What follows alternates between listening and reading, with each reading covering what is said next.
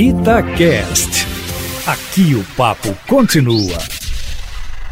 Olha, é uma questão de tempo, viu, Aline? A queda do general Eduardo Pazuello do Ministério da Saúde, tão logo a pandemia pareceu fugir do controle das autoridades sanitárias, com cerca de 280 mil mortos, e aqui em Minas Gerais, com todos os hospitais praticamente lotados, obrigando o governador Romeu Zema a decretar a entrada do Estado na Una Roxa, a mais restritiva de todas, com a proibição do funcionamento do comércio no essencial em todos os 815 municípios mineiros e com o toque de recolher entre as 8 da noite e as 5 da manhã. O novo ministro, Marcelo Queiroga, é presidente da Sociedade Brasileira de Cardiologia, mas o que fez o presidente da República indicá-lo para o lugar de Pazuello, que segue sendo investigado pelo Supremo Tribunal Federal por omissão no combate à pandemia, foi uma possível proximidade do que os dois pensam, e não seria de outra forma, Aline e Eustáquio, de forma que, na verdade, a não ser em alguns aspectos, que podem até ser importantes, as coisas não vão mudar muito lá no Ministério da Saúde, não, viu? O novo ministro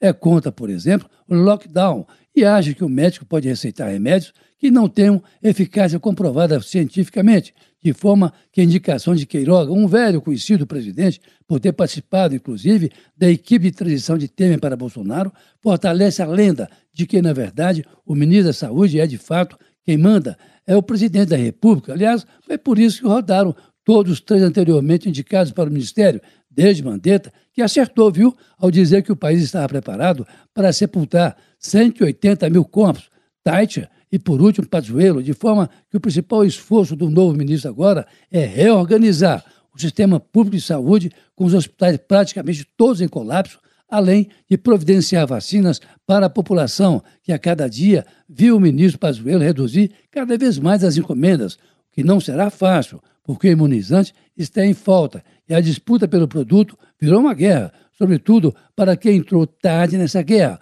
como é o caso do Brasil. De qualquer forma, a entrada do novo ministro no time do presidente Jair Bolsonaro renova as expectativas, porque, afinal de contas, trata-se de um médico e isso inspira confiança na população, claro. É alguém que tem afinidade com o presidente. Tanto é que é contra o lockdown, medida adotada no mundo inteiro para evitar a propagação do vírus. Veja aí o caso de Minas Gerais, que entrou ontem na faixa roxa, de forma que aguardar agora a troca de comando no Ministério e torcer para que o país consiga vacinas suficientes para toda a população, coisa com que o novo ministro já se comprometeu. Mas não é menos importante, menos preocupante a linha Eustáquio, que a doutora Ludmila Rajá, que recusou o convite do presidente Bolsonaro, tenha sido vítima de uma tentativa de invasão do seu hotel em Brasília no dia anterior em que se reuniu com o presidente e tenha sido ameaçada de morte, como disse em entrevistas ontem, ainda eh, quando já voltava para São Paulo. Carlos Lindenberg, para a Rádio Tatiaia.